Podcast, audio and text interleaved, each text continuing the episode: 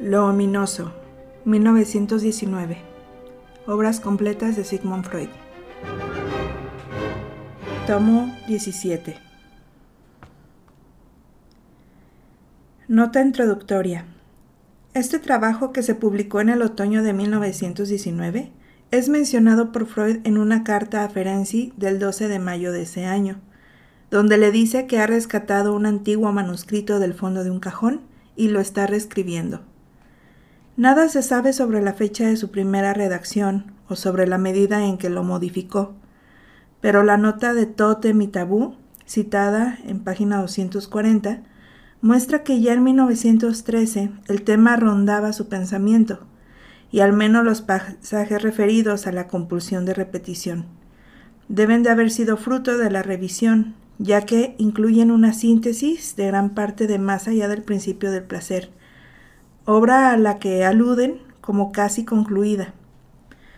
En la carta a Ferenczi antes mencionada, le anunciaba también que había terminado el borrador de dicha obra, la cual solo se publicaría un año más tarde. Se hallarán más detalles al respecto en mi nota introductoria a este trabajo.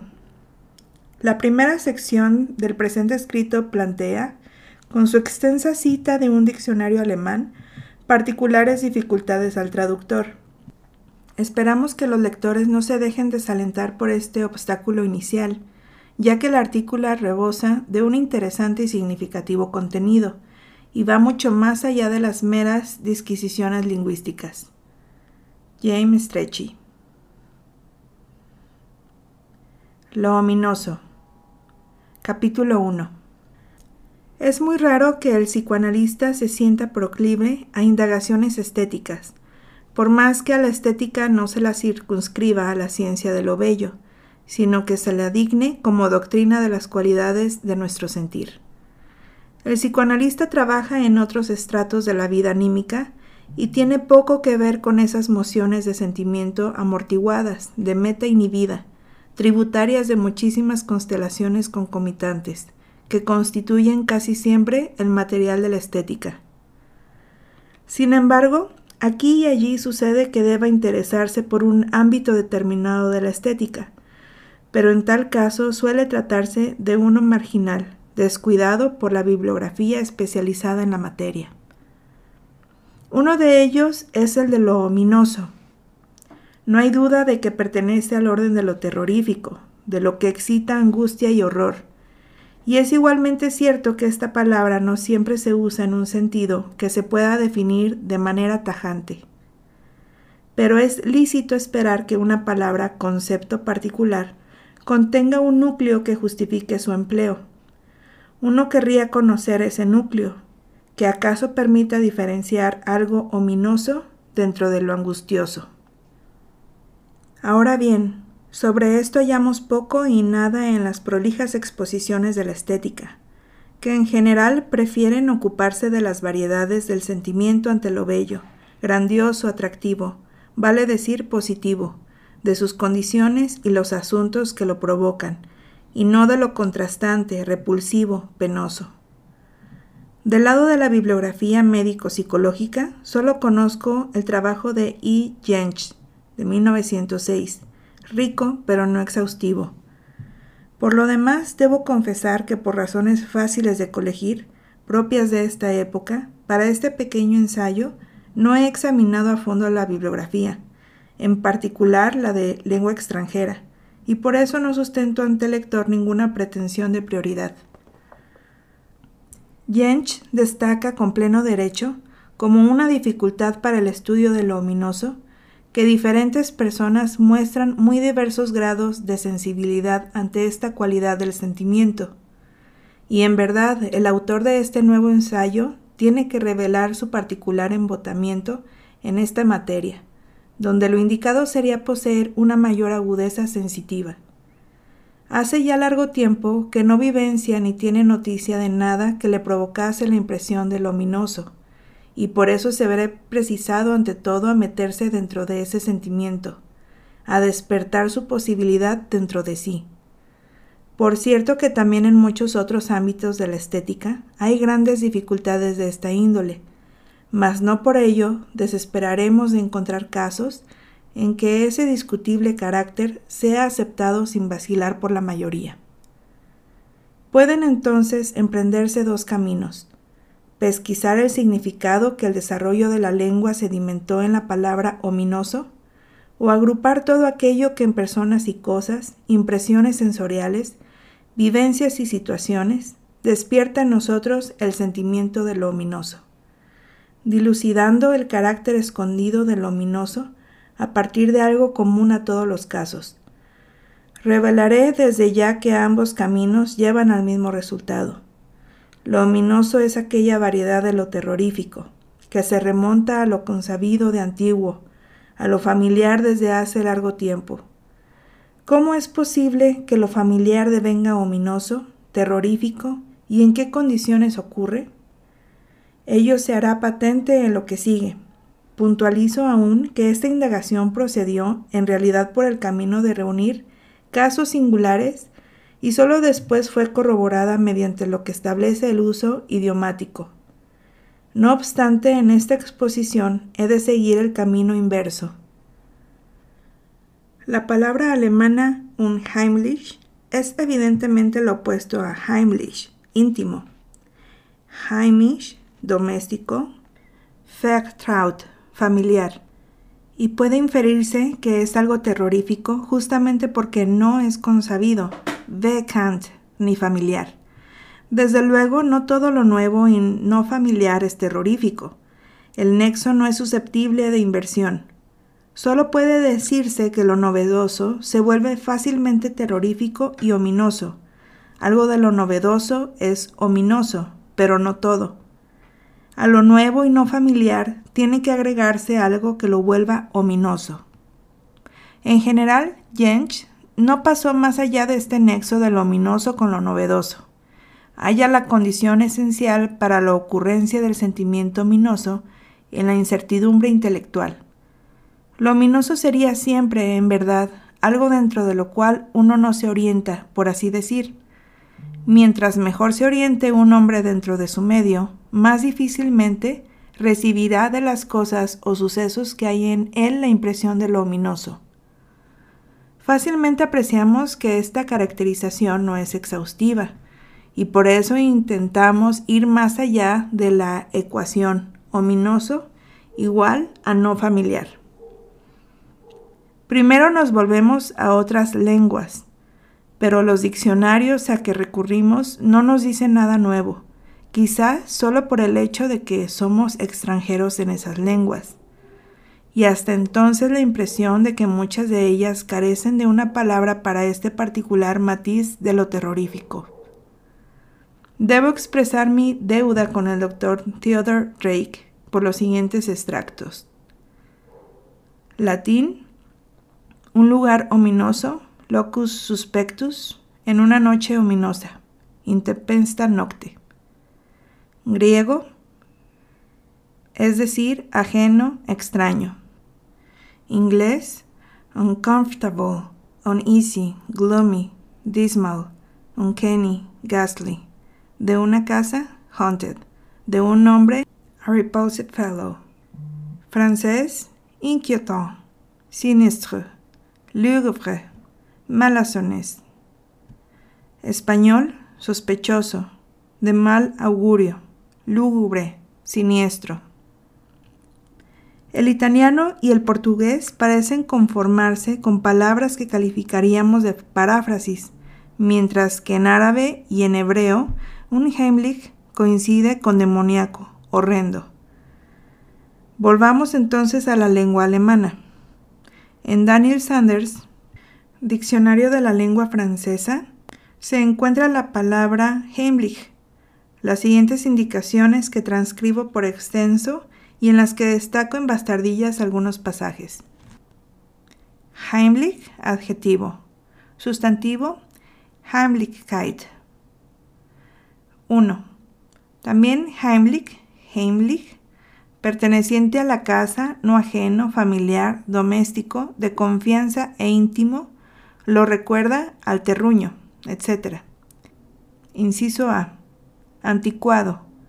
Perteneciente a la casa, a la familia o que se considera perteneciente a ellas. De latín familiaris. Familiar. Die Heimlichen. Los que conviven en la casa. De Heimlichkeit. Hoy más usual, Geheimheit, consejero privado. Inciso B. De animales. Doméstico, que se acerca confiadamente al hombre, por oposición a salvaje. Por ejemplo, animales que no son salvajes ni Heimlich, etc. Animales salvajes, cuando se los cría Heimlich y acostumbradas a la gente. Si estos animalitos son criados con los hombres desde pequeños, se vuelven totalmente Heimlich, amistosos, etc. Entonces también él, el cordero, es así Heimlich y come de mi mano. Pero la cigüeña es un pájaro hermoso y Heimlich. Inciso C. Confiable. Propio de lo entrañable, intimidad del terruño. El bienestar de una satisfacción sosegada, etc. Una calma placentera y una protección segura, como las que produce la casa, el recinto cerrado donde se mora ¿Sigues sintiéndote Heimlich en la comarca donde los extraños merodean por tus bosques? Ella no se sentía muy Heimlich con él. Por una alta senda umbría, Heimlich, siguiendo el torrente rumoroso que puebla el bosque de susurros. Destruida la Heimlichkeit del terruño entrañable. No fue fácil hallar un lugarcito tan familiar y Heimlich lo imaginábamos tan cómodo, amable, apacible y Heimlich. En inquieta Heimlichkeit, rodeado de cerradas paredes. Un ama de casa diligente que con muy poco sabe crear una Heimlichkeit, calor hogareño que contenta. Tanto más Heimlich se le tornó ahora el hombre que apenas un rato antes le parecía tan extraño. Los propietarios protestantes no se sienten. Heimlich entre sus súbditos católicos. Cuando todo se vuelve Heimlich y quedo, y solo la paz del crepúsculo atisba en tu celda. Calmo y amable y Heimlich, el mejor sitio que podrían desear para el reposo. Él no se sentía nada Heimlich con eso. También en compuestos, el lugar era tan apacible, tan solitario, tan umbrío, Heimlich. Las olas se alzaban y morían en la playa, como una canción de cuna Heimlich que mecía en sueños. Véase un especial on Heimlich, sobre todo un, en autores suavos, suizos, a menudo trisílabo. Juan Heimlich volvió a sentirse Ivo al atardecer, de regreso al hogar. Me sentí tan Heimlich en la casa. La cálida habitación, la Heimlich siesta. Esa, esa es la verdadera Heimlich, sentir el hombre en su corazón cuán poca cosa es, cuán grande es el Señor.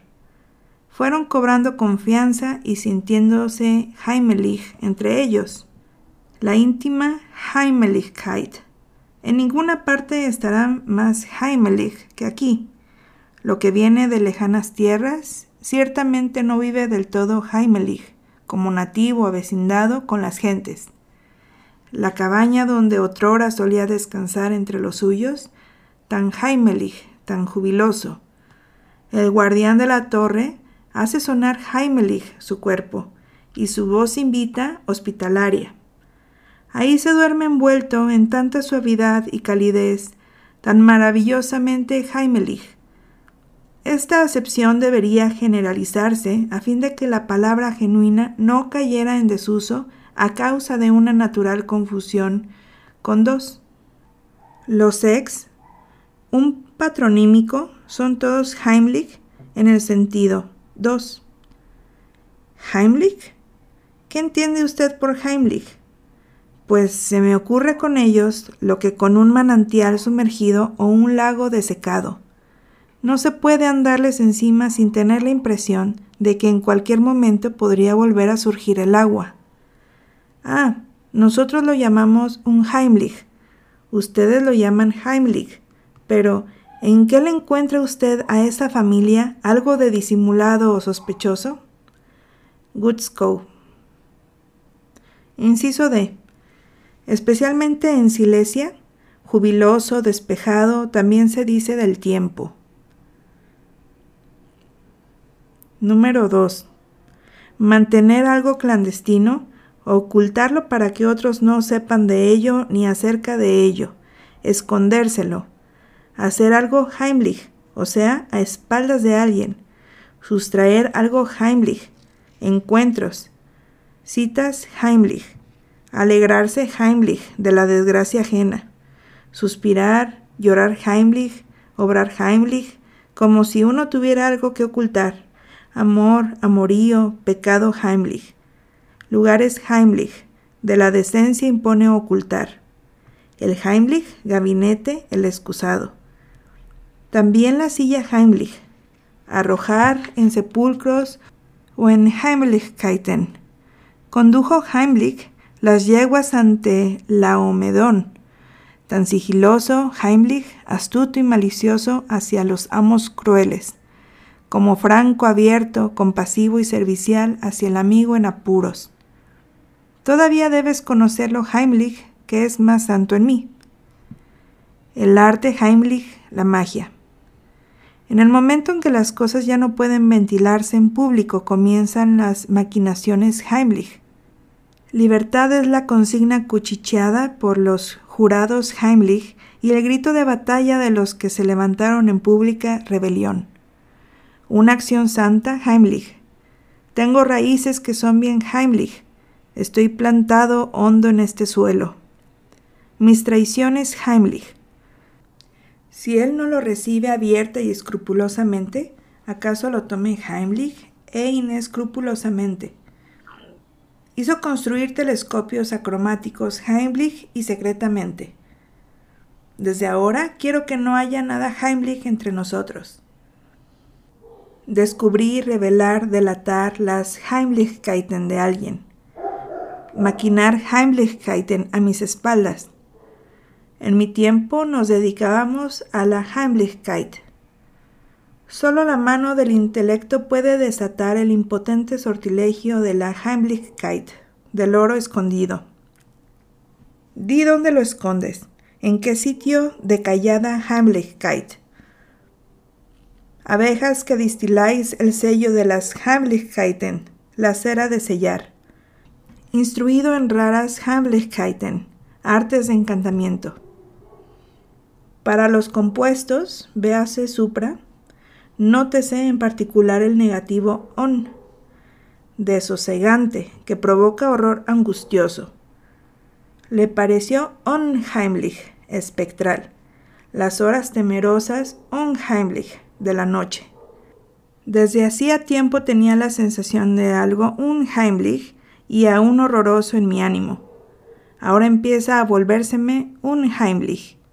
Siente un horror un Heimlich. Un Heimlich y tieso como una estatua. La un Heimlich, niebla, que vela la cima de los montes. Estos pálidos jóvenes son un Heimlich y traman Dios sabe qué maldades. Se llama Unheimlich a todo lo que estando destinado a permanecer en el secreto, en lo oculto, ha salido a la luz. Schelling. Velar lo divino, rodearlo de una cierta Unheimlichkeit. Es inusual Unheimlich como opuesto al sentido 2. De esta larga cita, lo más interesante para nosotros es que la palabrita Heimlich entre los múltiples matices de su significado, muestra también uno en que coincide con su opuesto Unheimlich. Por consiguiente, lo Heimlich deviene Unheimlich. La cita de Gutzkau, nosotros lo llamamos Unheimlich, ustedes lo llaman Heimlich. En general, quedamos advertidos de que esta palabra Heimlich no es unívoca, sino que pertenece a dos círculos de representaciones que sin ser opuestos son ajenos entre sí, el de lo familiar y agradable y el de lo clandestino, lo que se mantiene oculto. También nos enteramos de que un Heimlich es usual como opuesto del primer significado únicamente, no del segundo. Sanders no nos dice nada acerca de un posible vínculo genético entre estos dos significados. En cambio, tomamos nota de una observación de Schelling, quien enuncia acerca del concepto de lo unheimlich algo enteramente nuevo e imprevisto. Nos dice que unheimlich es todo lo que, estando destinado a permanecer en secreto, en lo oculto, ha salido a la luz. Parte de las dudas así suscitadas se nos esclarecen mediante las indicaciones del diccionario de los hermanos Grimm. Leemos. Heimlich, adjetivo y adverbio, vernaculus ocultus. Heimlich, Heimlich. En sentido algo diverso. Me siento Heimlich, bien, libre de temor. Heimlich es también el sitio libre de fantasmas familiar, amistoso, confiable. 4. Desde la noción de lo entrañable, lo hogareño, se desarrolla el concepto de lo sustraído a los ojos ajenos, lo oculto, lo secreto, plasmado también en múltiples contextos. A la orilla izquierda del lago se extiende un prado Heimlich en medio del bosque. Schiller, Guillermo Tell licencia poética inhabitual en el uso moderno. Heimlich se usa asociado con un verbo que designa la acción de ocultar. En el secreto de su tabernáculo me ocultará Heimlich. Salmos 27.5. Partes Heimlich del cuerpo humano, pudenda. Quienes no morían eran heridos en las partes Heimlich. Inciso C. Funcionarios que emiten consejos sobre importantes asuntos de Estado que deben mantenerse en secreto son llamados consejeros Heimlich. En el uso actual, ese adjetivo es sustituido por Geheim, secreto. El faraón llamó a José declarador de lo oculto, consejero Heimlich. Inciso 6. Heimlich para el conocimiento místico, alegórico, significado Heimlich, mysticus, divinus, occultus, figuratus. Luego Heimlich es en otro sentido lo sustraído del conocimiento, lo inconsciente. Ahora bien, como consecuencia es Heimlich también lo reservado, lo inescrutable. ¿No ves que no confían en mí? temen el rostro Heimlich del duque de Friedland. Schiller, Wallenstein Lager, escena 2. Inciso 9. El significado de lo escondido y peligroso, que se destaca en el parágrafo anterior, se desarrolla todavía más, de suerte que Heimlich cobra el sentido que suele asignarse a un Heimlich. Así, a veces me ocurre como a quien anda en la noche y cree en aparecidos cada rincón se le antoja Heimlich y espeluznante. Klinger Theater. Entonces Heimlich es una palabra que ha desarrollado su significado, siguiendo una ambivalencia hasta coincidir al fin con su opuesto, un Heimlich. De algún modo, un Heimlich es variedad de Heimlich. Unamos este resultado todavía no bien esclarecido con la definición de Schelling, da de lo unheimlich. La indagación detallada de los casos de Unheimlich, ominoso, nos permitirá comprender estas indicaciones. Capítulo 2 de lo ominoso. Si ahora procedemos a pasar revista a las personas y cosas, impresiones, procesos y situaciones capaces de despertarnos con particular intensidad y nitidez el sentimiento del ominoso, es evidente que el primer requisito será elegir un ejemplo apropiado. Y Jensch destacó como caso notable la duda sobre si en verdad es animado un ser en apariencia vivo y a la inversa, si no puede tener alma cierta cosa inerte. Invocando para ello la impresión que nos causan unas figuras de cera, unas muñecas o autómatas de ingeniosa construcción. Menciona a continuación lo ominoso del ataque epiléptico y de las manifestaciones de la locura, pues despiertan en el espectador sospechas de unos procesos automáticos, mecánicos, que se ocultarían quizá tras la familiar figura de lo animado. Pues bien, aunque esta puntualización de Jensch no nos convence del todo, la tomaremos como punto de partida de nuestra indagación, porque en lo que sigue nos remite a un hombre de letras que descolló como ninguno en el arte de producir efectos ominosos. Escribe Jensch, uno de los artificios más infalibles para producir efectos ominosos en el cuento literario consiste en dejar al lector en la incertidumbre sobre si una figura determinada que tiene ante sí es una persona o un autómata, y de tal suerte además que esa incertidumbre no ocupe el centro de su atención, pues de lo contrario se vería llevado a indagar y aclarar al instante el problema. Y como hemos dicho, si tal hiciera desaparecería fácilmente ese particular efecto sobre el sentimiento. E.T.A. Hoffman ha realizado con éxito y repetidas veces esta maniobra psicológica en sus cuentos fantásticos. Esta observación, sin duda correcta, vale sobre todo para el cuento El hombre de la arena, incluido en las piezas nocturnas de Hoffman. De él, la figura de la muñeca Olimpia ha sido tomada por Offenbach para el primer acto de su ópera Los cuentos de Hoffman. No obstante, debo decir, y espero que la mayoría de los lectores de la historia estarán de acuerdo conmigo, que el motivo de la muñeca Olimpia en apariencia animada en modo alguno es el único al que cabe atribuir el efecto incomparablemente ominoso de ese relato, y ni siquiera es aquel al que correspondería imputárselo en primer lugar.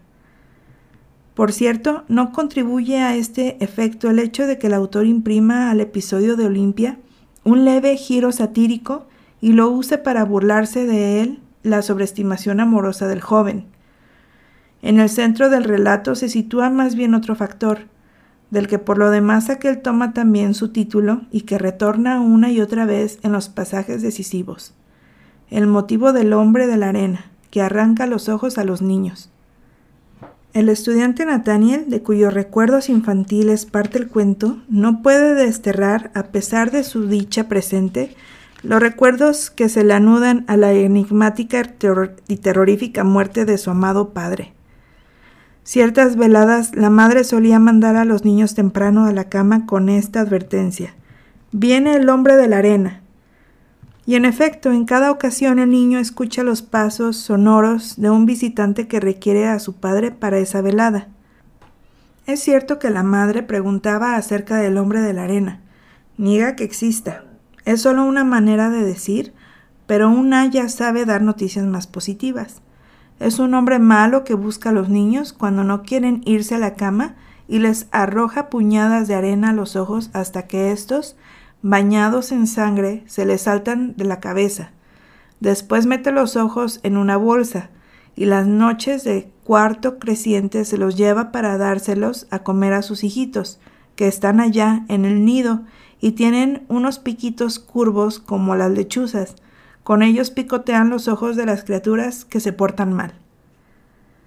Aunque el pequeño Nathaniel ya era demasiado crecido e inteligente para dar crédito a esos espeluznantes atributos agregado a la figura del hombre de la arena, la angustia ante él lo dominó. Resolvió averiguar el aspecto que tenía, y un atardecer en que otra vez lo esperaban, se escondió en el gabinete de trabajo de su padre. Al llegar el visitante, lo reconoce como el abogado Coppelius, una personalidad repelente de que los niños solían recelar en aquellas ocasiones en que se presentaba como convidado a almorzar. Identifica entonces a ese Coppelius con el temido hombre de la arena. Ya en lo que sigue a esta escena el autor nos hace dudar. ¿Estamos frente a un primer delirium del niño poseído por la angustia o a un informe que hubiera de concebirse como real en el universo figurativo del relato? Su padre y el huésped hacen algo con un brasero de llameantes carbones. El pequeño espía escucha exclamar a Copelius. Ojo, ven aquí. Ojo, ven aquí. El niño se delata con sus gritos y es capturado por Copelius, quien se propone echarle a los ojos unos puñados de carboncillos ardientes tomados de las llamas, para después arrojar aquellos al brasero. El padre intercede y salva los ojos del niño. Un profundo desmayo y una larga enfermedad son el desenlace de la vivencia. Quien se decida por la interpretación racionalista de El hombre de la arena no dejará de ver en esta fantasía del niño la consecuencia de aquel relato del haya. En lugar de puñados de arena, son ahora puñados de carboncillos llameantes, los que serán echados a los ojos del niño, y en ambos casos para que los ojos se le salten. Un año después, tras otra visita del hombre de la arena, el padre muere a raíz de una explosión en su gabinete del trabajo, el abogado Coppelius desaparece del lugar sin dejar rastros. Luego el estudiante Nathaniel cree reconocer esta figura terrorífica de su infancia en un óptico ambulante, un italiano llamado Giuseppe Capola, que en la ciudad universitaria donde aquel se encuentra le ofrece en venta unos barómetros y cuando declina comprarlos agrega Eh, barómetros no, barómetros no, Vendo también bellos ojos, bellos ojos. El espanto del estudiante se calma al advertir que los ojos ofrecidos resultan ser unas inocentes gafas. Le compra a Capola un prismático de bolsillo con el que espía la casa lindera del profesor Spallanzani, donde divisa a su hija Olimpia, bella pero enigmáticamente silenciosa e inmóvil. Se enamora perdidamente de ella, hasta el punto de olvidar a su inteligente y serena novia. Pero Olimpia es un autómata al que Spallanzani le ha puesto el mecanismo de relojería y, y Coppola, el hombre de la arena, los ojos. El estudiante sorprende a los dos maestros disputando por su obra. El óptico se lleva la muñeca de madera sin ojos y el mecánico Spallanzani arroja al pecho de Nathaniel los ojos de Olimpia, que permanecían en el sueño bañados en sangre. Dice que Coppola se los ha hurtado a Nathaniel. Este cae presa de un nuevo ataque de locura en cuyo delirium se aunan la reminiscencia de la muerte del padre con la impresión fresca. Uy, uy, uy, círculo de fuego, círculo de fuego. Gira, círculo de fuego, lindo, lindo. Muñequita de madera. Uy, bella muñequita de madera, gira. Se arroja entonces sobre el profesor, el presunto padre de Olimpia, con ánimo de estrangularlo. Recobrado de una prolongada y grave enfermedad, Nathaniel parece al fin sano. Ha recuperado a su novia y se propone desposarla. Un día, ella y él pasean por la ciudad, sobre cuya plaza mayor la torre del ayuntamiento proyecta su sombra gigantesca.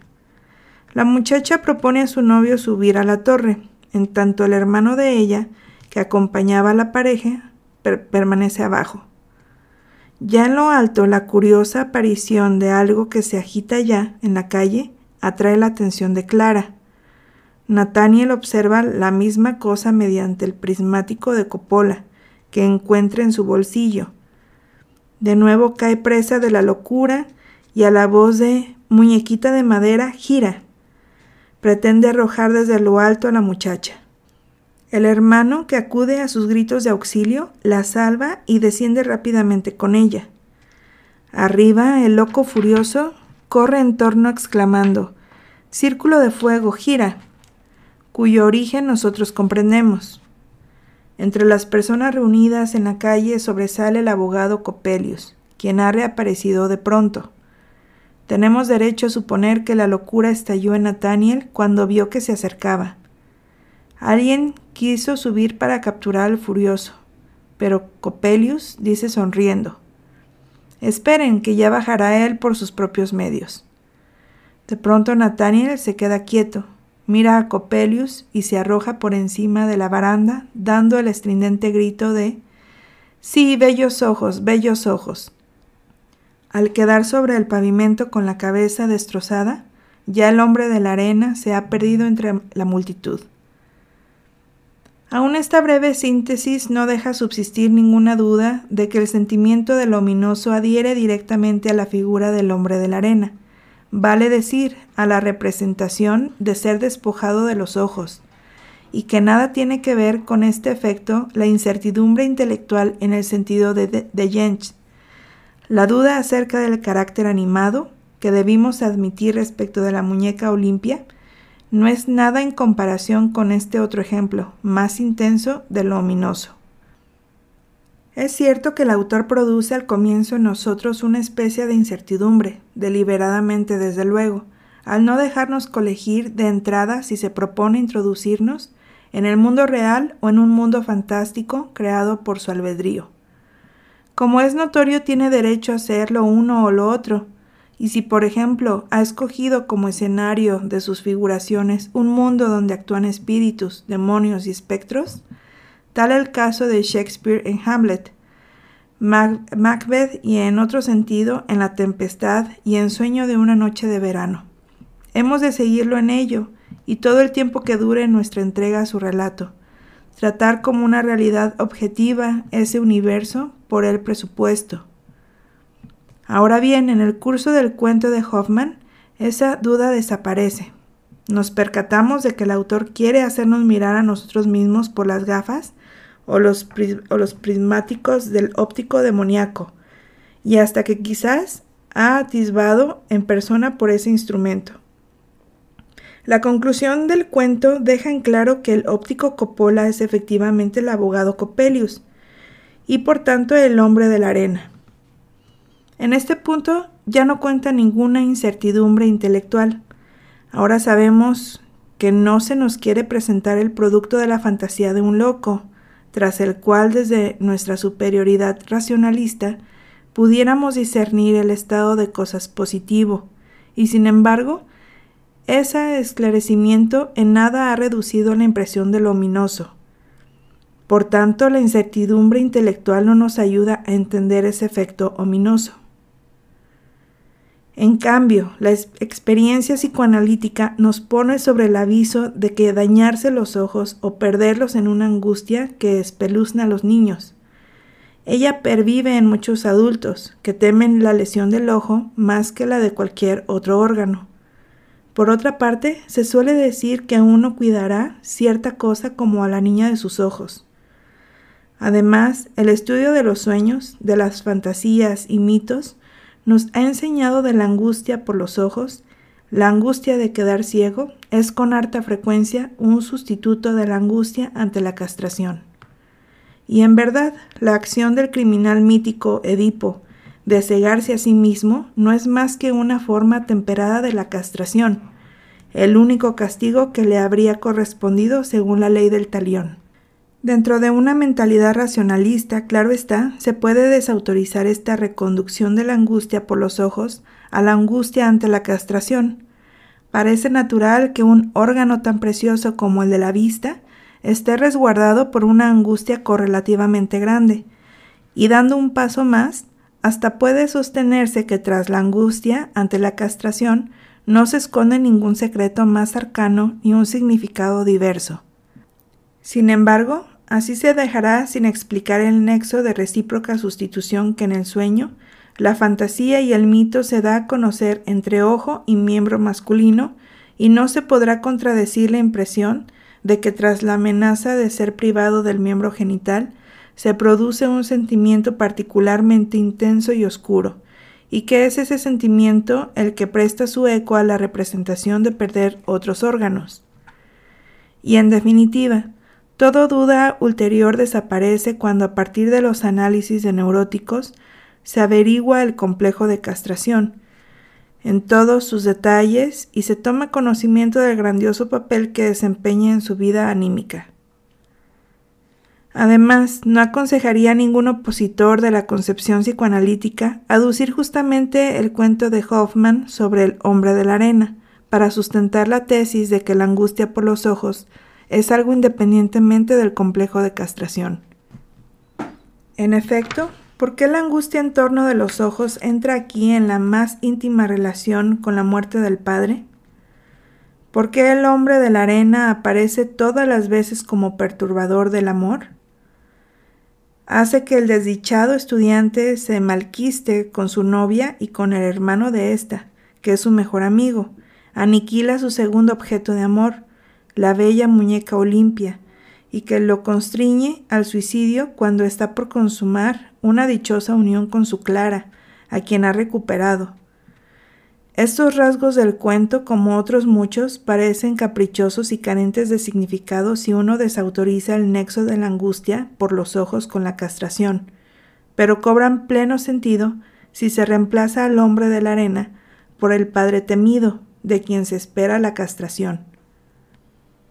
Por tanto, nos atreveríamos a reconducir lo ominoso del hombre de la arena a la angustia del complejo infantil de castración, pero tan pronto surge la idea de recurrir un factor infantil de esa índole para esclarecer la génesis de este sentimiento ominoso, nos vemos llevados a ensayar esa misma derivación para otros ejemplos de lo ominoso. En el hombre de la arena hallamos todavía el motivo, destacado por Jensch, de la muñeca en apariencia animada. Según este autor, una condición particularmente favorable para que se produzca el sentimiento ominoso es que surja una incertidumbre intelectual acerca de si algo es inanimado o inerte, y que la semejanza de lo inerte con lo vivo llegue demasiado lejos. Ahora bien, con las muñecas, desde luego, no estamos muy distantes de lo infantil. Recordemos que el niño, en los juegos de sus primeros años, no distingue de manera nítida entre lo animado y lo inanimado, y muestra particular tendencia a considerar a sus muñecas como seres vivos. Y aún en ocasiones escuchamos referir a nuestras pacientes que todavía a la edad de ocho años estaban convencidas de que mirando a sus muñecas de cierta manera, con la máxima intensidad posible, tendrían que hacerles cobrar vida. Por tanto, también aquí es fácil pesquisar el factor infantil, pero lo notable es que en el caso del hombre de la arena, está en juego el despertar de una antigua angustia infantil, mientras que en el de la muñeca viva no interviene para nada la angustia, puesto que el niño no tuvo miedo a la animación de sus muñecas, y hasta quizá la deseó. Entonces la fuente del sentimiento ominoso no sería aquí una angustia infantil, sino un deseo o aún apenas una creencia infantiles. Esto parece una contradicción, aunque tal vez no sea más que una multiplicidad que pueda ayudarnos posteriormente en nuestro intento de comprensión. E.T.A. Hoffman es el maestro inigualado de lo ominoso en la creación literaria. Su novela Los elixires del diablo exhibe todo un haz de motivos a los que cabría adscribir el efecto ominoso de la historia.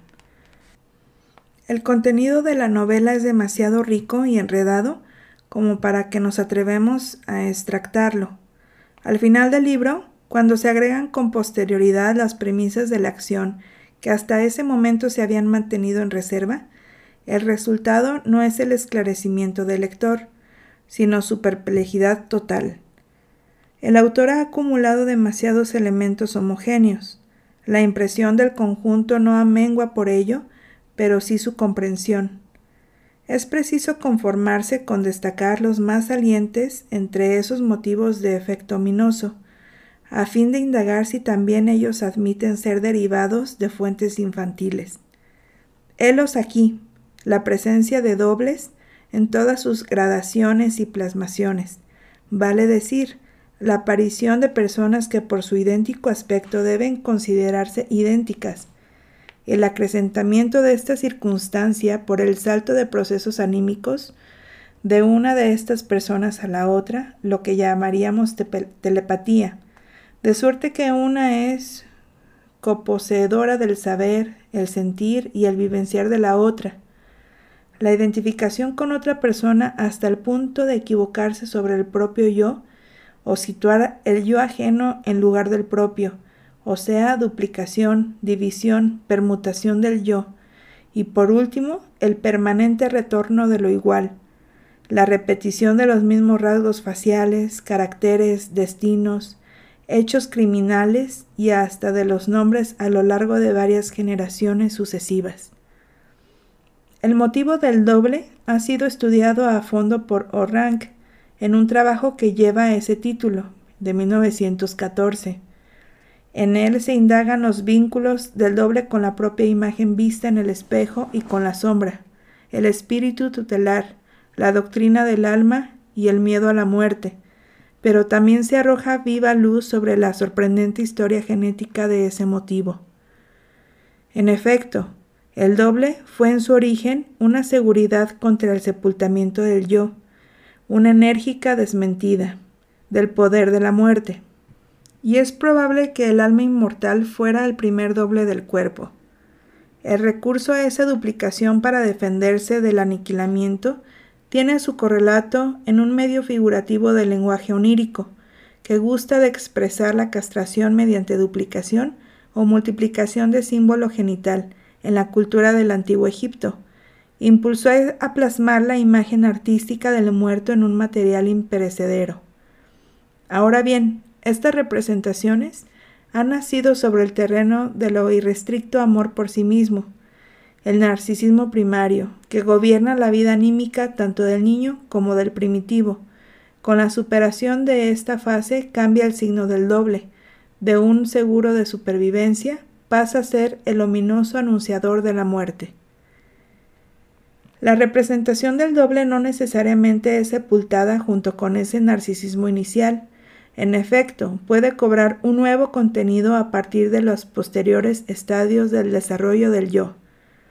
En el interior de éste se forma poco a poco una instancia particular que puede contraponerse al resto del yo, que sirve a la observación de sí y a la autocrítica, desempeña el trabajo de la censura psíquica y se vuelve notoria para nuestra conciencia como conciencia moral.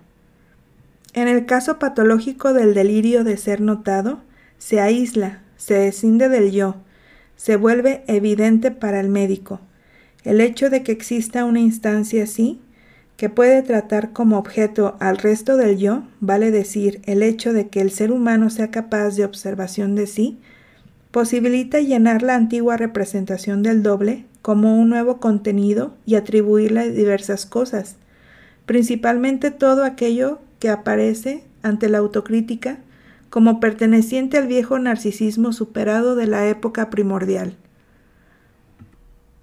Pero no solo este contenido chocante para la crítica del yo puede incorporarse al doble. De igual modo, pueden serlo todas las posibilidades incumplidas de plasmación del destino, a que la fantasía sigue aferrada, y todas las aspiraciones del yo que no pudieron realizarse a consecuencia de unas circunstancias externas desfavorables, así como todas las decisiones voluntarias sofocadas que han producido la ilusión de libre albedrío.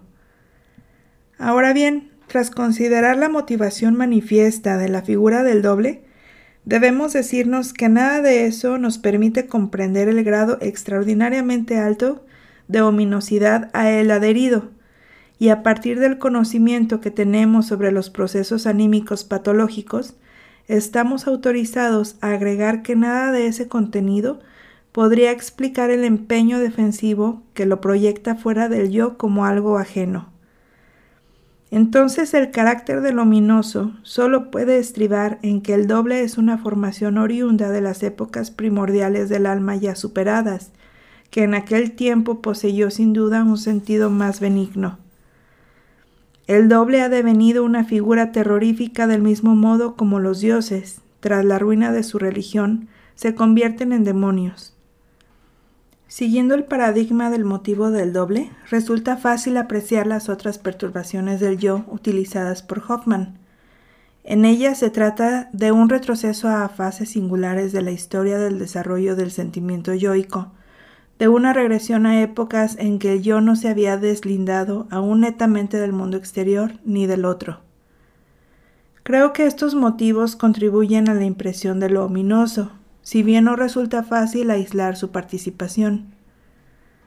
El factor de la repetición de lo igual como fuente del sentimiento ominoso, acaso no se ha aceptado por todas las personas.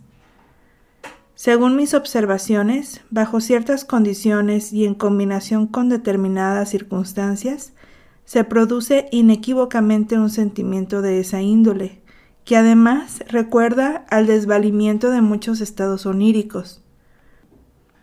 Cierta vez que en una calurosa tarde yo deambulaba por las calles vacías, para mí desconocidas, de una pequeña ciudad italiana, Fui a dar en un sector acerca de cuyo carácter no pude dudar mucho tiempo. Solo se veían mujeres pintarrajeadas que se asomaban por las ventanas de las casitas, y me apresuré a dejar la estrecha callejuela doblando en la primera esquina. Pero tras vagar sin rumbo durante un rato, de pronto me encontré de nuevo en la misma calle, donde ya empezaba a llamar la atención, y mi apurado alejamiento solo tuvo por consecuencia que fuera a parar ahí por tercera vez tras un nuevo rodeo. Entonces se apoderó de mí un sentimiento que solo puedo calificar de ominoso, y sentí alegría cuando renunciando a ulteriores viajes de descubrimiento, volví a hallar la piazza que poco antes había abandonado. Otras situaciones que tienen en común con la que acabo de describir el retorno no liberado, pero si se diferencian radicalmente de ella en los demás puntos, engendran empero el mismo sentimiento de desvalimiento y ominosidad. Por ejemplo, cuando uno se extravía en el bosque, acaso sorprendido por la niebla, y a pesar de todos sus esfuerzos por hallar un camino demarcado o familiar, retorna repetidas veces a cierto sitio caracterizado por determinado aspecto. O cuando uno anda por una habitación desconocida, oscura, en busca de la puerta o de la perilla de la luz, y por enésima vez tropieza con el mismo mueble. Situación que Mark Twain, exagerándola hasta lo grotesco, ha transmudado en la de una comicidad irresistible. También en otra serie de experiencias discernimos sin trabajo que es solo el factor de la repetición no deliberada el que vuelve ominoso algo en sí mismo inofensivo, y nos impone la idea de lo fatal, inevitable, donde de ordinario solo habríamos hablado de casualidad. Así, en una vivencia sin duda indiferente, que en un guardarropas recibamos como vale cierto número, por ejemplo 62, o hallemos que el camarote asignado en el barco lleva ese número. Pero esa impresión cambia si ambos episodios en sí triviales se suceden con poca diferencia de tiempo. Si uno se topa con el número 62 varias veces el mismo día y se ve precisado a observar que todo cuanto lleva designación numérica, direcciones, la pieza del hotel, el vagón del ferrocarril, etc., presenta una y otra vez el mismo número, aunque sea como componente. Uno lo halla ominoso, y quien no sea impermeable a las tentaciones de la superstición, se inclinará a atribuir a esa pertinaz retorno del mismo número un significado secreto, acaso una referencia a la edad de la vida que le está destinado a alcanzar. O si uno se ha dedicado últimamente a estudiar los escritos del gran filósofo E. Hering, y con diferencia de unos pocos días recibe cartas de dos personas de ese nombre de diversos países, cuando hasta entonces nunca había tenido relación con personas que se llamaran así, un ingenioso investigador de la naturaleza, ha intentado hace poco subordinar a ciertas leyes sucesos de esa índole, lo cual no podría menos que cancelar la impresión del ominoso. No me atrevo a pronunciarme sobre si lo ha logrado. Solo de pasada puedo indicar aquí el modo en que el ominoso del retorno de lo igual puede deducirse de la vida anímica infantil, Remito al lector, pues, a una exposición de detalle ya, ya, terminada que se desarrolla en otro contexto. En lo inconsciente anímico, en efecto, se discierne el imperio de una compulsión de repetición que probablemente depende a su vez de la naturaleza más íntima de las pulsiones. Tiene suficiente poder para doblegar al principio de placer. Confiere carácter demoníaco a ciertos aspectos de la vida anímica se exterioriza todavía con mucha nitidez en las aspiraciones del niño pequeño y gobierna el psicoanálisis de los neuróticos en una parte de su decurso.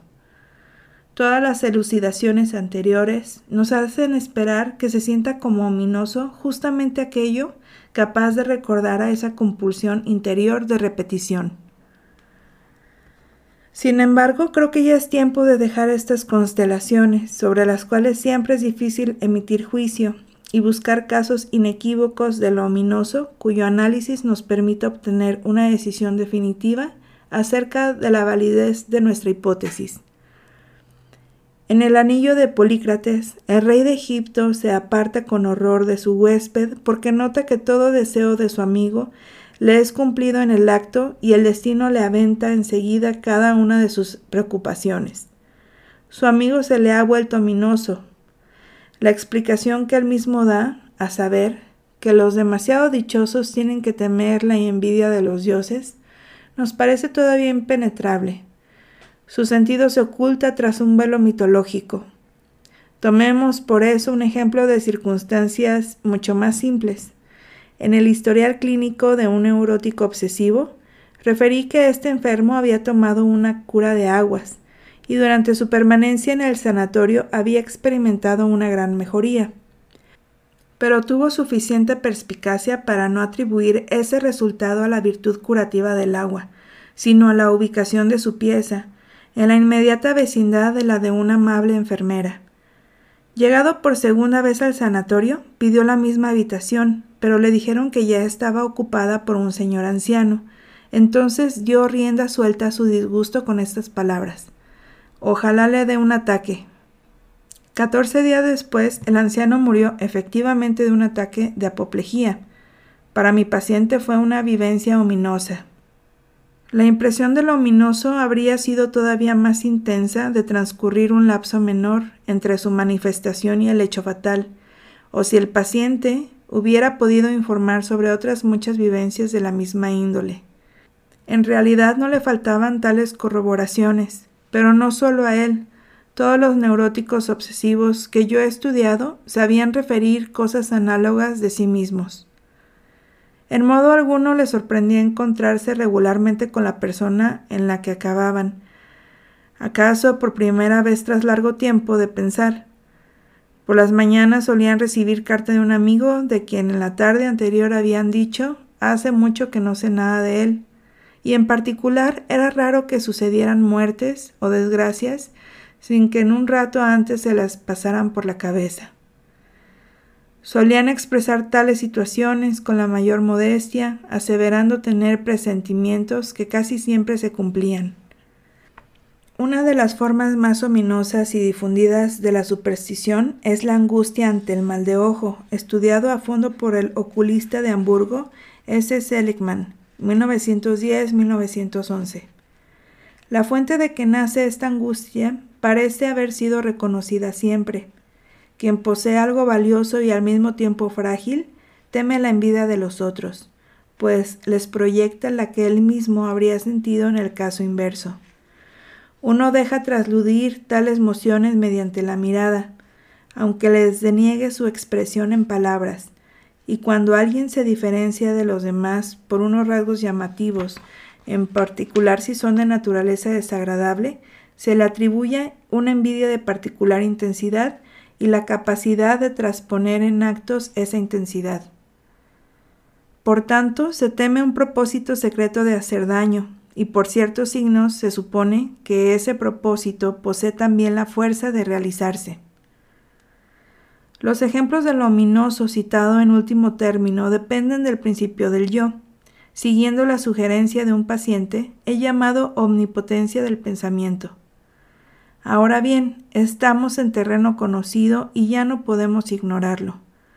El análisis de los casos del ominoso nos ha reconducido a la angustia concepción del mundo del animismo, que se caracterizaba por llenar el universo con espíritus humanos, por la sobreestimación narcisista de los propios procesos anímicos, la omnipotencia del pensamiento y la técnica de la magia basada en ella, la atribución de virtudes ensalmadoras, dentro de una gradación cuidadosamente establecida, a personas ajenas y cosas, mana, así como por todas las creaciones con que el narcisismo irrestricto de aquel periodo evolutivo se ponía en guardia frente al inequívoco veto de la realidad. Parece que en nuestro desarrollo individual todos atravesáramos una fase correspondiente a ese animismo de los primitivos, y que ninguno de nosotros hubiera pasado sin dejar como secuela unos restos y huellas capaces de exteriorizarse, y es como si todo cuanto hoy nos parece ominoso cumpliera la condición de tocar estos restos de actividad animista e incitar su exteriorización. En este punto he de hacer dos señalamientos en los cuales querría sentar el contenido esencial de esta pequeña indagación. La primera, si la teoría psicoanalítica acierta cuando asevera que todo efecto de una moción de sentimientos, de cualquier clase que sea, se transmuda en angustia por obra de la represión, entre los casos de lo que provoca angustia existirá por fuerza un grupo en que pueda demostrarse que eso angustioso es algo reprimido que retorna. Esta variedad de lo que provoca angustia sería justamente lo ominoso, resultando indiferente que en su origen fuera a su vez algo angustioso, o tuviese como portador algún otro afecto.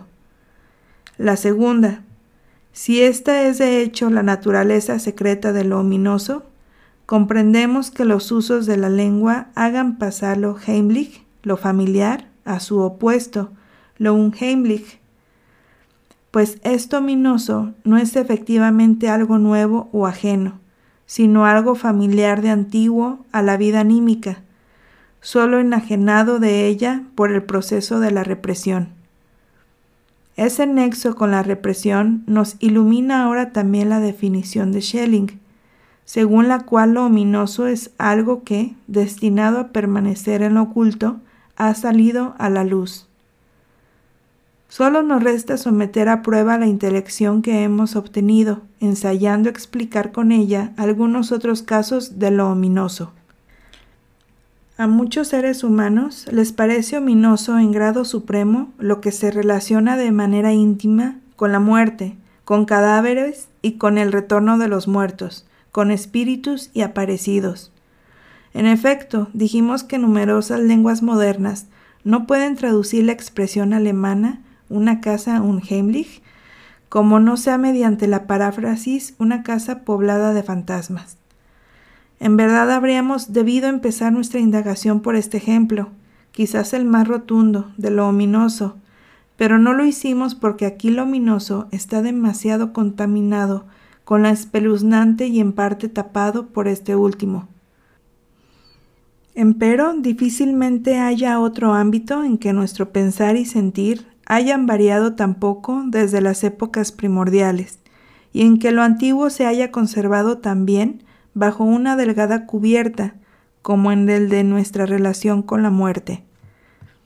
Dos factores son buenos testigos de esa permanencia, la intensidad de nuestras reacciones afectivas originarias y la incertidumbre de nuestro conocimiento científico.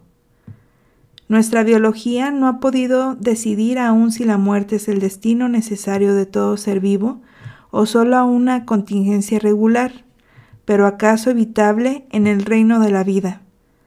Es cierto que el enunciado todos los hombres son mortales se exhibe en los manuales de lógica como el arquetipo de una afirmación universal, pero no ilumina a ningún ser humano, y nuestro inconsciente concede ahora tan poco espacio como otrora a la representación de la propia mortalidad. Las religiones siguen impugnando su significado al hecho incontrastable de la muerte individual y prolongan la existencia después de ella. Los poderes del Estado creen que no podrían mantener el orden moral entre los vivos si debiera renunciarse a corregir la vida terrenal en un más allá mejor. En nuestras grandes ciudades se anuncian conferencias que pretenden enseñar cómo entrar en contacto con el alma de los difuntos, y es innegable que muchas de las mejores cabezas y de los pensadores más perspicaces entre los hombres de ciencia, sobre todo hacia el final de su vida, han juzgado que no eran inexistentes las posibilidades de semejante comercio con los espíritus. Puesto que casi todos nosotros seguimos pensando en este punto todavía como los salvajes, no cabe maravillarse de que la angustia primitiva frente al muerto siga siendo tan potente y esté presta a exteriorizarse no bien algo la solicite. Es probable que conserve su antiguo sentido. El muerto ha devenido enemigo del sobreviviente y pretende llevárselo consigo para que lo acompañe en su nueva existencia. Dada esta inmutabilidad de la actitud ante la muerte, cabría preguntar dónde ha quedado la condición de la represión, necesaria para que lo primitivo pueda retornar como algo ominoso. Empero ella subsiste oficialmente. Las personas llamadas cultas ya no creen más en la presencia visible de las ánimas de los difuntos. Han asociado su aparición con unas condiciones remotas y que rara vez se realizan, y la actitud frente al muerto, ambivalente y en extremo ambigua en su origen, se ha temperado en la actitud unívoca de la piedad. Ahora hacen falta unos pocos complementos, pues con el animismo, la magia y el ensalmo, la omnipotencia de los pensamientos, el nexo con la muerte, la repetición no deliberada y el complejo de castración, hemos agotado prácticamente la gama de factores que vuelven ominoso lo angustiante.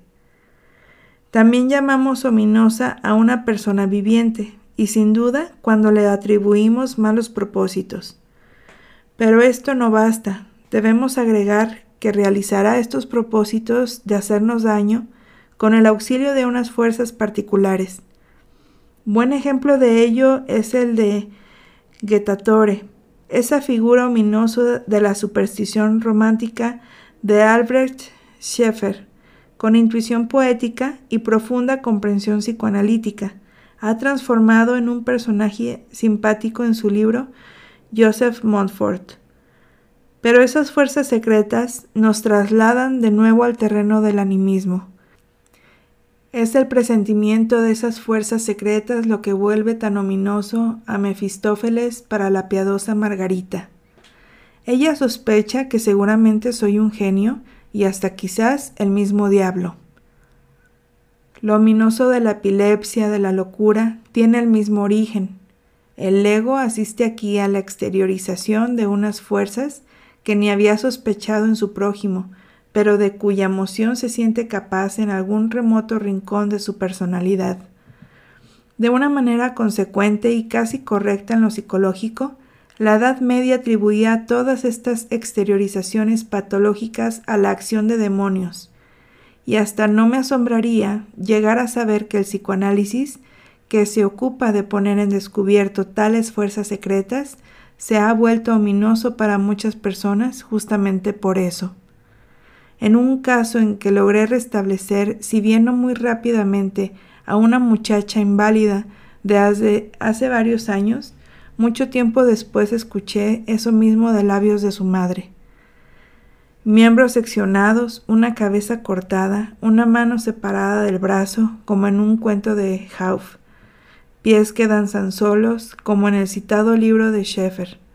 Contienen algo enormemente ominoso, en particular cuando se les atribuye todavía, así en el último ejemplo, una actividad autónoma. Ya sabemos que esa ominosidad se debe a su cercanía respecto del complejo de castración. Muchas personas concederían las palmas de lo ominoso a la representación de ser enterradas tras una muerte aparente. Solo que el psicoanálisis nos ha enseñado que esa fantasía terrorífica no es más que la transmudación de otra que en su origen no presentaba en modo alguno esa cualidad, sino que tenía por portadora una cierta concupiscencia, la fantasía de vivir en el seno materno.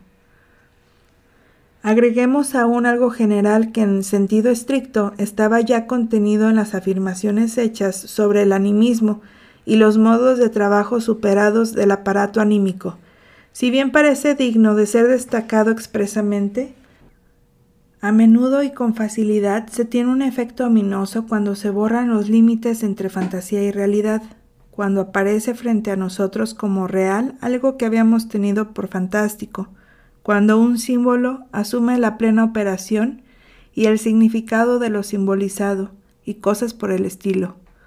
En ello estriba buena parte del carácter ominoso adherido a las prácticas mágicas.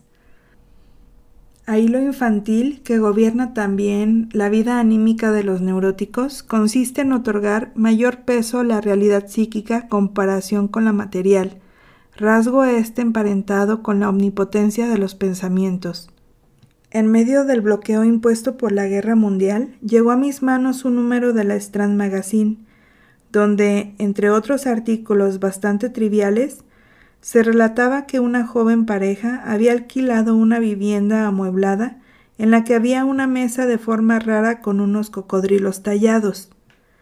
Al atardecer suele difundirse por la casa un hedor insoportable. Característico se tropieza con alguna cosa en la oscuridad. Se cree ver cómo algo indefinible pasa rápidamente por la escalera. En suma, debe colegirse que a raíz de la presencia de esa mesa, las ánimas de unos cocodrilos espectrales frecuentan la casa, o que los monstruos de madera cobran vida en la oscuridad, o alguna otra cosa parecida. Era una historia muy ingenua, pero se sentía muy grande su efecto ominoso. Para dar por concluida esta selección de ejemplos, sin duda todavía incompleta, debemos citar una experiencia extraída del trabajo psicoanalítico, que si no se basa en una coincidencia accidental, conlleva la más cabal corroboración de nuestra concepción de lo ominoso. Con frecuencia, hombres neuróticos declaran que los genitales femeninos son para ellos algo ominoso. Ahora bien, eso ominoso es la puerta de acceso al antiguo solar de la criatura, al lugar en que cada quien ha morado al comienzo. Amor es nostalgia.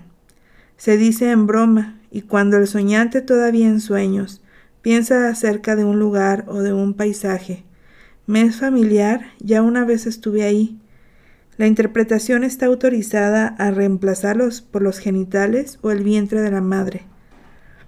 Por tanto, también en este caso lo ominoso es lo otrora doméstico, lo familiar de antiguo. Ahora bien, el prefijo un de la palabra unheimlich es la marca de la represión. Capítulo 3 de lo ominoso. Ya en el curso de las precedentes elucidaciones se habrán agitado en el lector unas dudas a las que debemos permitir ahora reunirse y expresarse en voz alta. ¿Acaso sea cierto que lo ominoso, un Heimlich, sea lo familiar entrañable, Heimliche, Heimisch, que ha experimentado una represión y retorna desde ella, y que todo lo ominoso cumpla esa condición? pero el enigma del ominoso no, no parece resuelto con la elección de ese material. Nuestra tesis evidentemente no admite ser invertida. No todo lo que recuerda a emociones de deseo reprimidos y a modos de pensamiento superados de la prehistoria individual y de la época primordial de la humanidad es ominoso por eso solo. Tampoco callaremos el hecho de que para casi todos los ejemplos capaces de probar nuestro enunciado pueden hallarse otros análogos que lo contradicen. En el cuento de Hauff, la historia de la mano cortada, la mano seccionada produce sin duda un efecto ominoso, que nosotros hemos reconducido al complejo de castración. Pero en el relato de Herodoto sobre el tesoro de Ramsenit, el maese ladrón a quien la princesa quiere tener agarrado por la mano, deja tras sí la mano cortada de su hermano, y es probable que otras personas coincidan conmigo en juzgar que ese rasgo no provoca ningún efecto ominoso. La prontitud con que se cumplen los deseos en el anillo de Polícrates sin duda nos resulta tan ominosa a nosotros como al propio rey de Egipto. Pero en nuestros cuentos tradicionales son abundantísimos estos cumplimientos instantáneos del deseo, y lo ominoso brilla por su ausencia. En el cuento de los tres deseos, la mujer se deja seducir por el, por el olorcillo de unas salchichas, y dice que le gustaría tener ella también una salchichita así, y al punto la tiene sobre el plato. El marido, en su enojo, desea que se le cuelgue de la nariz a la indiscreta, y volando la tiene ella balanceándosele en su nariz. Esto es muy impresionante, pero por nada del mundo ominoso. El cuento tradicional se pone por entero y abiertamente en el punto de vista de la omnipotencia del pensar y desear, y yo no sabría indicar ningún cuento genuino en que ocurra algo ominoso. Se nos ha dicho que tiene un efecto en alto grado ominoso, la animación de cosas inanimadas, como imágenes, muñecas, pero en los cuentos de Andersen viven los enseres domésticos, los muebles, el soldadito de plomo, y acaso nada haya más distanciado de lo ominoso. Difícilmente se sentirá ominosa, por otra parte, la animación de la bella estatua de Pigmalión. La muerte aparente y la reanimación de los muertos se nos dieron a conocer como unas representaciones harto ominosas, pero cosas parecidas son muy corrientes en los cuentos tradicionales. ¿Quién haría calificar de ominoso el hecho de que Blancanieves vuelva a abrir los ojos? También el despertar de los muertos en las historias de milagros, por ejemplo, las del Nuevo Testamento, provoca sentimientos que nada tienen que ver con lo ominoso. El retorno no deliberado de lo igual, que nos produjo unos efectos tan indudablemente ominosos. En toda una serie de casos concurren pero a otros efectos, por cierto muy diversos. Ya señalamos uno en que se lo usó para provocar el sentimiento cómico, y podríamos acumular ejemplos de esa índole. Otras veces opera como refuerzo, etc. Además, ¿de dónde proviene lo ominoso de la calma, de la soledad, de la oscuridad? ¿No apuntan estos factores al papel del peligro en la génesis de lo ominoso, si bien se trata de las mismas condiciones bajo las cuales vemos a los niños, las más de las veces exteriorizar en cambio angustia? ¿Y acaso podemos descuidar por entero el factor de la incertidumbre intelectual cuando hemos reconocido su significatividad para lo ominoso de la muerte? Debemos entonces admitir la hipótesis de que para la emergencia del sentimiento ominoso son decisivas otros factores que las condiciones por nosotros propuestas y que se refieren al material. Y hasta podría decirse que con esta primera comprobación queda tramitado el interés psicoanalítico por el problema de lo ominoso. El resto probablemente exija una indagación estética, pero así abriríamos las puertas a la duda sobre el valor que puede pretender nuestra intelección del origen de lo ominoso desde lo entrañable reprimido. Una observación acaso nos indique el camino para resolver estas incertidumbres. Casi todos los ejemplos que contradicen nuestras expectativas están tomados del campo de la ficción, de la creación literaria. Ellos nos señala que deberíamos establecer un distingo entre lo ominoso que uno vivencia y lo ominoso que uno meramente se representa o sobre la cual lee. Lo ominoso del vivenciar responde a condiciones mucho más simples, pero abarca un número menor de casos. Creo que admite sin excepciones nuestra solución tentativa. Siempre se lo puede reconducir a lo reprimido familiar de antiguo. Empero, también aquí corresponde emprender una importante y psicológicamente sustantiva separación del material. Lo mejor será discernirla a raíz de ejemplos apropiados. Tomemos lo ominoso de la omnipotencia de los pensamientos, del inmediato cumplimiento de los deseos, de las fuerzas que procuran daño en secreto, del retorno de los muertos. La condición bajo la cual nace aquí el sentimiento del ominoso es inequívoca. Nosotros o nuestros ancestros primitivos consideramos alguna vez esas posibilidades como una realidad de hecho. Estuvimos convencidos de la objetividad de esos procesos. Hoy ya no creemos en ello. Hemos superado esos modos de pensar pero no nos sentimos del todo seguros de estas nuevas convicciones. Las antiguas perviven en nosotros y acechan la oportunidad de corroborarse. Y tan pronto como nuestra vida ocurre algo que parece aportar confirmación a esas antiguas y abandonadas convicciones, tenemos el sentimiento de lo ominoso que podemos completar con este juicio. Entonces es cierto que uno puede matar a otro por el mero deseo, que los muertos siguen viviendo y se vuelven visibles en los sitios de su interior actividad y cosas semejantes. Por el contrario, faltará lo ominoso de esta clase en quien haya liquidado en sí mismo de una manera radical y definitiva esas convicciones animistas. La más asombrosa coincidencia del deseo y cumplimiento, la repetición más enigmática de vivencias parecidas en un mismo lugar o para una misma fecha, las más engañosas visiones y los ruidos más sospechosos no lo harán equivocarse, no despertarán en él angustia que pudiera calificarse de angustia ante lo ominoso. Por tanto, aquí se trata puramente de un asunto del examen de realidad, de una cuestión de la realidad material.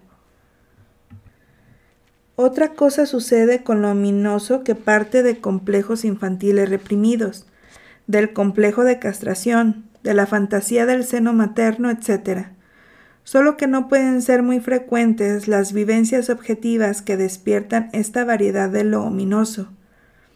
Lo ominoso del vivenciar pertenece las más de las veces al primer grupo, el tratado en el párrafo anterior. Ahora bien, el distingo entre ambos es muy importante para la teoría. En lo ominoso que proviene del complejos infantiles no entra en cuenta el problema de la realidad material, reemplazada aquí por la realidad psíquica. Se trata de una efectiva represión, desalojo de un contenido y del retorno de lo reprimido, no de la cancelación de creencia en la realidad de ese contenido. Podría decirse que en un caso es reprimido, suplantado, un cierto contenido de representación, y en el otro la creencia de su realidad material. Pero acaso esta última manera de de decir extiende el término represión, esfuerzo de desalojo o suplantación, más allá de sus límites legítimos. Más correcto será dar razón de la diferencia psicológica aquí rastreable, diciendo que las convicciones animistas del hombre culto se encuentran en el estado de lo superado, en forma más o menos total. Entonces nuestro resultado reza, lo ominoso del vivenciar se produce cuando unos complejos infantiles reprimidos son reanimados por una impresión, o cuando parecen ser reafirmadas unas convicciones primitivas superadas. Por último, la predilección con las soluciones tersas y las exposiciones transparentes. No nos asombrará mucho esta borradura de los deslindes si reflexionamos en que las convicciones primitivas se relacionan de la manera más íntima con los complejos infantiles y en verdad tienen su raíz en ellos. Lo ominoso de la ficción, de la fantasía de la creación literaria, merece de hecho ser considerado aparte. Ante todo, es mucho más rico que lo ominoso del vivenciar, lo abarca en su totalidad y comprende por añadidura otras cosas que no se presentan bajo las condiciones del vivenciar. La oposición entre reprimido y superado no puede transferirse a lo ominoso de la creación literaria sin modificarla profundamente, pues el reino de la fantasía tiene por premisa de validez que su contenido se sustraiga del examen de realidad. El resultado, que suena paradójico, es que muchas cosas que si ocurrieran en la vida serían ominosas, no lo son en la creación literaria, y en ésta existen muchas posibilidades de alcanzar efectos ominosos que están ausentes en la vida real. Entre las muchas libertades del creador literario, se cuenta también la de escoger a su albedrío su universo figurativo de suerte que coincida con la realidad que nos es familiar o se distancie de ella de algún modo. Y nosotros lo seguimos en cualquiera de esos casos. Por ejemplo, el universo del cuento tradicional ha abandonado de antemano el terreno de la realidad y profesa abiertamente el supuesto de las convicciones animistas. Cumplimientos de deseo, fuerzas secretas, omnipotencia de los pensamientos, animación de lo inanimado, de sobra comunes en los cuentos, no pueden ejercer en ellos efecto ominoso alguno, pues ya sabemos que para la génesis de ese sentimiento se requiere la perplejidad en el juicio acerca de si lo increíble superado no sería empero realmente posible, problema este que las premisas mismas del universo de los cuentos se excluyen por completo. Así el cuento tradicional, que nos ha brindado la mayoría de los ejemplos que contradicen nuestra solución de lo ominoso, ilustra el caso antes mencionado de que en el reino de la ficción no son ominosas muchas cosas que de ocurrir en la vida real producirían ese efecto. Y a esto se suman respecto de los cuentos tradicionales otros factores todavía que luego tocaremos de pasada. El autor literario puede también crear un universo que menos fantástico que el de los cuentos tradicionales, se separe del universo real por la aceptación de unos seres espirituales superiores, demonios o espíritus de difuntos. En tal caso, todo lo ominoso que habría adherido a estas figuras se disipa, en tanto constituyen las premisas de esta realidad poética. Las ánimas en el infierno de Dante, o las apariciones de espectros en Hamlet, Macbeth, Julio César, de Shakespeare, pueden ser harto sombrías y terroríficas, pero en el fondo son tan poco ominosas como el festivo universo de los dioses homéricos. Adecuamos nuestro juicio a las condiciones de esa realidad forjada por el autor y tratamos a ánimas, espíritus y espectros como si fueran existencias de pleno derecho, como nosotros mismos lo somos dentro de la realidad material. También en este caso está ausente la ominosidad. La situación es diversa cuando el autor se sitúa en apariencia en el terreno de la realidad cotidiana. Entonces acepta todas las condiciones para la génesis del sentimiento ominoso válidas en el vivenciar, y todo cuanto en la vida provoca ese efecto lo produce asimismo en la creación literaria. Pero también en este caso puede el autor acrecentar y multiplicar lo ominoso mucho más allá de lo que es posible en el vivenciar, haciendo que ocurran cosas que no se experimentarían o solo muy raramente en la realidad efectiva. En alguna medida nos descubre entonces en nuestras supersticiones que creíamos superadas, nos engaña, pues habiéndonos prometido la realidad cotidiana se sale de ella. Reaccionamos ante sus ficciones como lo hubiéramos hecho ante unas vivencias propias. Cuando reparamos en el engaño ya es demasiado tarde, ya el autor ha logrado su propósito, pero me veo precisado a sostener que no ha alcanzado un efecto puro. Permanece en nosotros un sentimiento de insatisfacción, una suerte de inquina por el espejismo intentado, como yo mismo lo he registrado con particular nitidez tras la lectura del, cuento de Schneidler, La profecía, y parecidas producciones que coquetean con lo milagroso. Empero, el escritor dispone de otro recurso mediante el cual puede sustraerse de esa rebelión nuestra y al mismo tiempo mejorar las condiciones para el logro de sus propósitos. Consiste en ocultarnos largo tiempo las premisas que en verdad ha escogido para el mundo supuesto por él, o en ir dejando para el final, con habilidad y astucia, ese esclarecimiento decisivo. Pero en general se confirma lo antes dicho, que la ficción abre al sentimiento minoso nuevas posibilidades que faltan en el vivenciar. Todas estas variantes solo se refieren en sentido estricto a lo ominoso que nace de lo superado, lo ominoso generado desde complejos reprimidos es más resistente, sigue siendo tan ominoso en la creación literaria, si prescindimos de una condición como en el del vivenciar.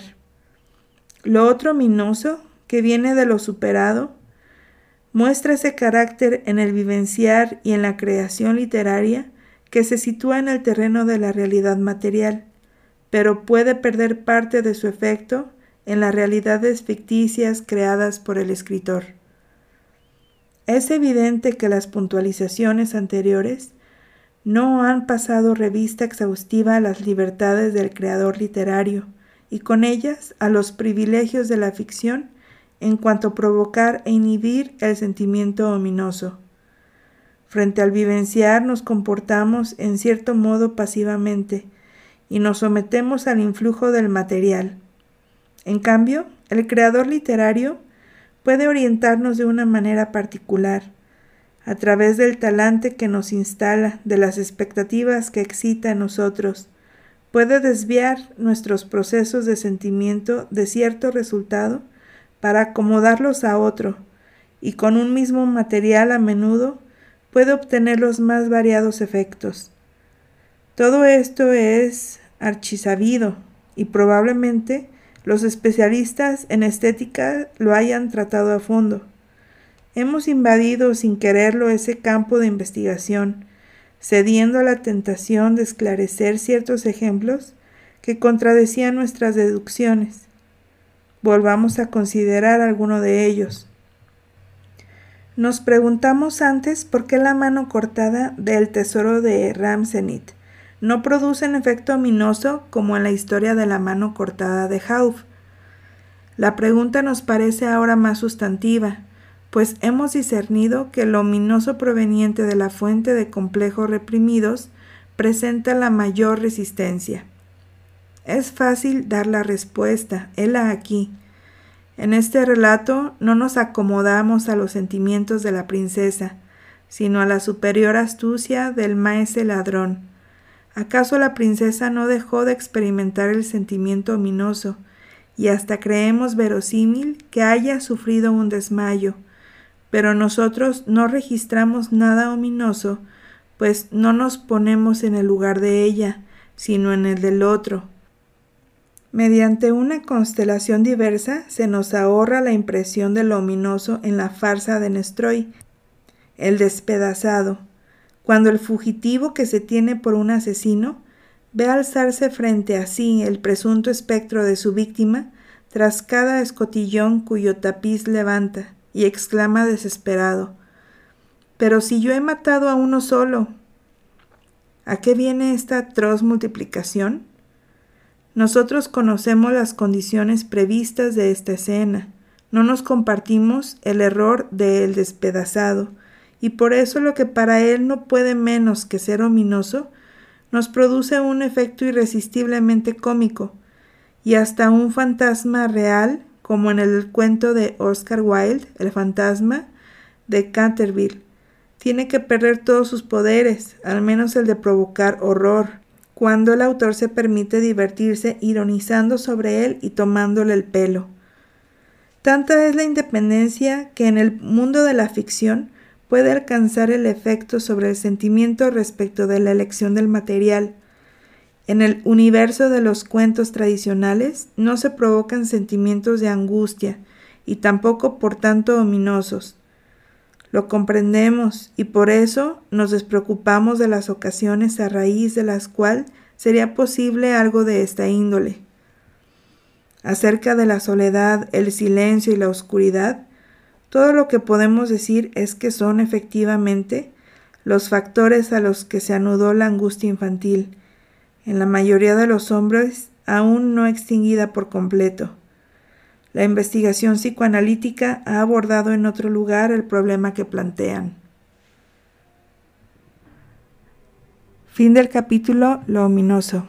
Espero te haya gustado, pero sobre todo servido. Le puedes dar like, compartir, está disponible en Spotify y también en YouTube.